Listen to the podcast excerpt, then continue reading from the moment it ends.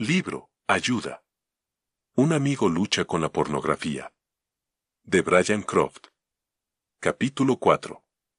La transformación, la iglesia local. El individualismo es un enfoque de la vida que produce la idea de que no necesitamos a nadie ni a nada. Esta filosofía, como muchas ideologías de nuestra cultura, se ha infiltrado en la iglesia y ha hecho que se le dé un enfoque, solitario, a la vida cristiana enfoque que no es bíblico y que es, además, infructuoso. Así como un bebé recién nacido necesita constantemente que otras personas lo cuiden para crecer de una manera saludable y madura, así el nuevo corazón de un cristiano tiene que ser alimentado y cuidado para que se desarrolle y crezca de la manera bíblica y saludable que Dios ha diseñado. La mejor manera de hacer esto es a través del pueblo redimido de Dios en el contexto de la iglesia local. La Iglesia debe ser central en la protección de este corazón transformado por dos razones importantes. En primer lugar, la lucha diaria contra el pecado es una realidad constante. Aunque los cristianos poseemos este nuevo corazón y el Espíritu de Dios mora en nosotros, todavía vivimos en un mundo caído donde los ataques del pecado, la carne y el diablo son constantes e intensos. La lucha diaria contra el pecado es una intensa batalla espiritual porque nuestra lucha no es contra seres humanos, sino contra poderes, contra autoridades, contra potestades que dominan este mundo de tinieblas, contra fuerzas espirituales malignas en las regiones celestiales. Efesios 6, 12. Tratar de pelear esta batalla solo es tan tonto como un soldado atacando solo al ejército opositor. Necesitamos que otros estén a nuestro alrededor con el fin de pelear la batalla contra el pecado y contra los ataques del enemigo. Dios ha provisto a esos guerreros designados a través de la iglesia local. En segundo lugar, la tendencia que tenemos a abrazar el individualismo demanda la ayuda de la iglesia local. La mentalidad de que como cristianos no necesitamos nada que esté fuera de nosotros mismos, incluyendo a otros cristianos, para caminar por la vida y pelear nuestras luchas contra el pecado es un error muy común.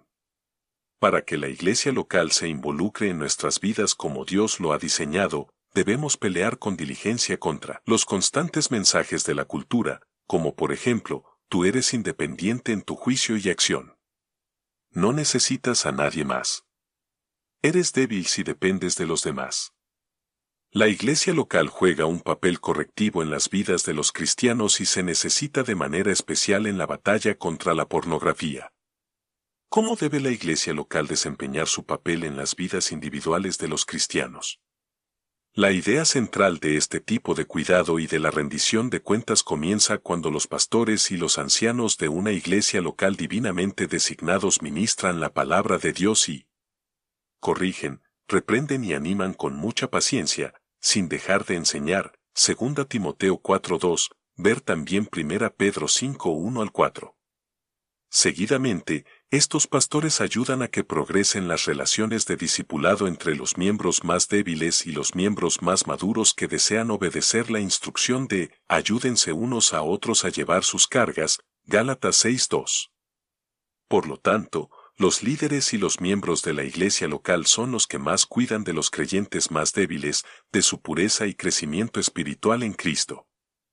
Este esfuerzo que hace la iglesia local también mantiene vigente la disciplina de la iglesia para cualquiera que se vuelva autocomplaciente en la tarea de luchar contra el pecado, Mateo 18:15 al 17, 1 Corintios 5:1 al 8, 2 Tesalonicenses 3:14 al 15. Dentro de este contexto, hay tres áreas principales que la iglesia local debe abordar con fidelidad si quiere nutrir y desarrollar los nuevos corazones de los creyentes de un modo que pueda traer una victoria duradera sobre la lucha contra la pornografía. Todos los días confiésate y arrepiéntete del pecado. Un malentendido que muchos tienen es creer que el arrepentimiento ocurre solo en el primer momento cuando confiamos en Cristo. Sin embargo, ese momento solo es el inicio de lo que debería llegar a ser un proceso diario para examinar nuestros corazones y ver si hay pecado, confesándolo y arrepintiéndonos de él. Así, por fe, caminamos en la libertad del Evangelio y en la justicia que es nuestra en Cristo. El rey David fue un modelo de esta clase de confesión transparente y de arrepentimiento mientras pensaba en su pecado con Betsabé. Ten compasión de mí, oh Dios, conforme a tu gran amor, conforme a tu inmensa bondad, borra mis transgresiones. Lávame de toda mi maldad y límpiame de mi pecado. Yo reconozco mis transgresiones, siempre tengo presente mi pecado. Contra ti he pecado, solo contra ti, y he hecho lo que es malo ante tus ojos, por eso, tu sentencia es justa, y tu juicio, irreprochable. Salmo 51 1 al 4. La confesión de David refleja una confianza en la compasión del Señor y en su perdón basado en su carácter inmutable. Cuanto más los cristianos deberían ver a la cruz y tener confianza en esta misma compasión y perdón. Los cristianos que entienden la conexión que existe entre la gracia misericordiosa de Dios y la confesión y el arrepentimiento ven que es un regalo ocuparse de esta tarea todos los días. Aunque el arrepentimiento implica momentos personales intensos de introspección, también debemos estar abiertos a examinar nuestro pecado en el contexto de las relaciones estrechas que valen la pena y que desarrollamos con otras personas dentro de nuestra iglesia local. Luchamos contra el pecado con otros al mismo tiempo que les confesamos nuestras luchas. Existe una libertad que experimentamos no solo cuando confesamos nuestros pecados a Dios, sino también cuando los reconocemos ante otros que también están preocupados por la pureza de nuestras vidas. Otra razón importante para involucrar a otras personas dentro de nuestra iglesia local en esta tarea de la confesión diaria y del arrepentimiento de todos los días es la tendencia que la mayoría tiene a esconder este tipo de pecado. Los pecados sexuales son algunos de los pecados más penosos, vergonzosos y prohibidos, y a pesar de esto nuestros corazones y nuestras mentes son muy susceptibles a ellos. Necesitamos de otros cristianos que nos aman, que están involucrados en nuestras vidas, que están dispuestos a decir palabras duras y que les interesa mucho que vivamos en victoria sobre el pecado, para que caminen a nuestro lado y nos ayuden a arrancar de raíz esos pecados. Los cristianos debemos darnos cuenta de que aunque tenemos nuevos corazones y una habilidad, dada por el Espíritu Santo, para caminar en los caminos de Dios, Nunca debemos subestimar la importancia de la lucha diaria contra el pecado y de involucrar a los que se han comprometido con nosotros a luchar por la pureza y la santidad. Ionoven afirmó esta tarea de luchar todos los días contra el pecado cuando exhortó a todos los cristianos, mata el pecado o el pecado te estará matando a ti. Quitarse el pecado y ponerse a Cristo. El principio de despojarse del pecado y vestirse de Cristo se expone con mayor claridad en la carta del apóstol Pablo a la iglesia en Efeso.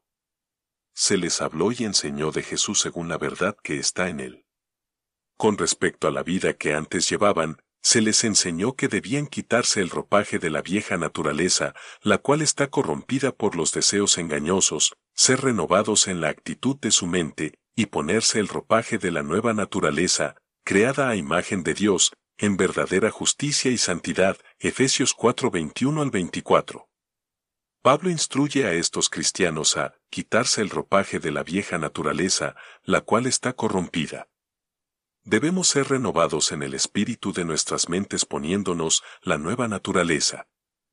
Esto es parte de la batalla diaria contra el pecado y necesitamos a los demás para que nos ayuden a quitarnos el pecado y a ponernos a Cristo ya que gran parte de este principio de quitarse y ponerse se arraiga en la renovación de la mente, Efesios 4:23, la mente tiene que ser el campo de batalla en el que nos enfoquemos. Una vez hablé con un hermano soltero que deseaba con todas sus fuerzas pelear esta batalla contra la pornografía. Se dio cuenta de que, en los momentos de tentación, no tenía éxito cuando trataba el mismo de predicarse repetidas veces, no voy a ver esto, no voy a hacer esto, no voy a codiciar a esta mujer. La mayoría de nosotros admitiríamos que si solo seguimos diciéndonos, no hagas esto, no hagas aquello, eso es exactamente lo que con el tiempo vamos a hacer. Por eso es importante quitarse, pero después también ponerse. Esto lo logramos de una mejor manera cuando reemplazamos pensamientos pecaminosos por pensamientos de Cristo y de su palabra. Este hermano encontró mayor éxito cuando no solo se dijo que no mirara, sino que también llenó su mente con todo lo verdadero, todo lo respetable, todo lo justo, todo lo puro, todo lo amable, todo lo digno de admiración, en fin, todo lo que sea excelente o merezca elogio, Filipenses 4:8. Acepta la rendición de cuentas radical.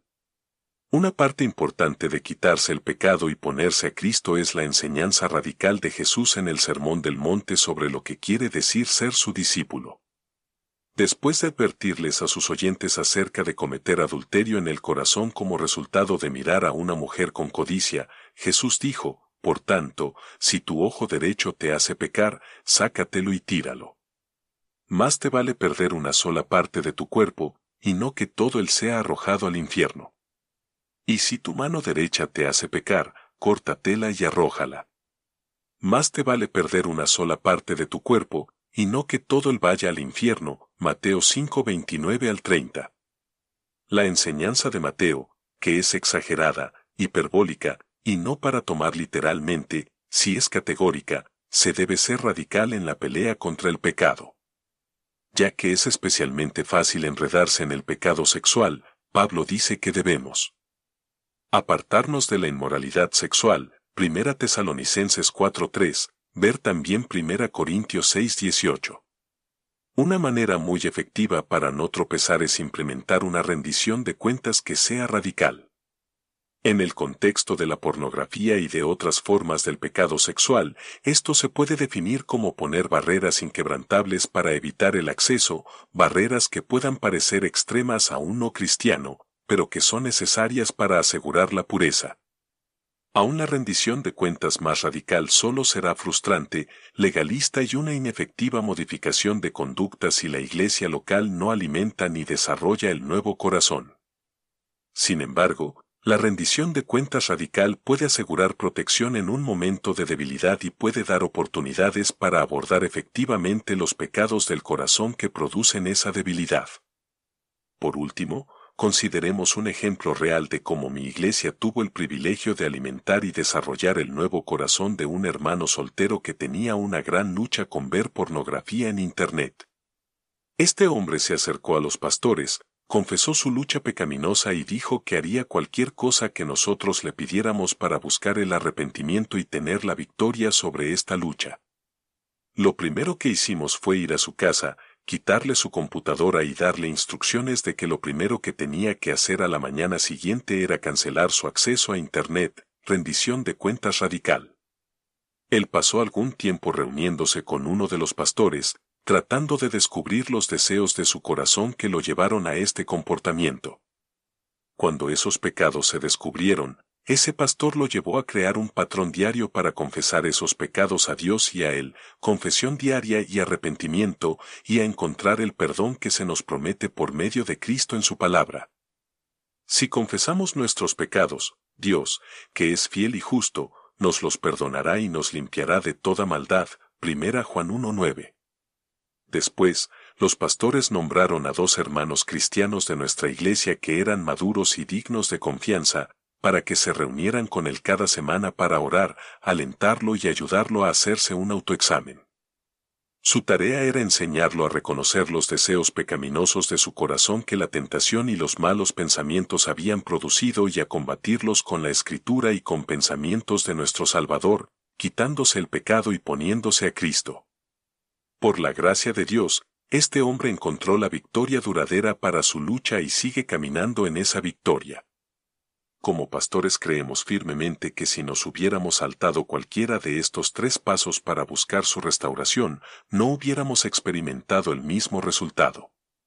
Los nuevos corazones que Dios nos ha dado, su espíritu que mora dentro de nosotros y su ley que está escrita en nuestros corazones son todo lo que necesitamos para ser transformados en nuevas criaturas en Cristo, 2 Corintios 5:17. No debemos pasar por alto, sin embargo, el papel esencial divinamente diseñado que juegan otros hermanos y hermanas en Cristo dentro de nuestra iglesia local para ayudarnos a alcanzar la victoria duradera sobre el pecado, sobre todo las luchas pecaminosas que acompañan a la pornografía.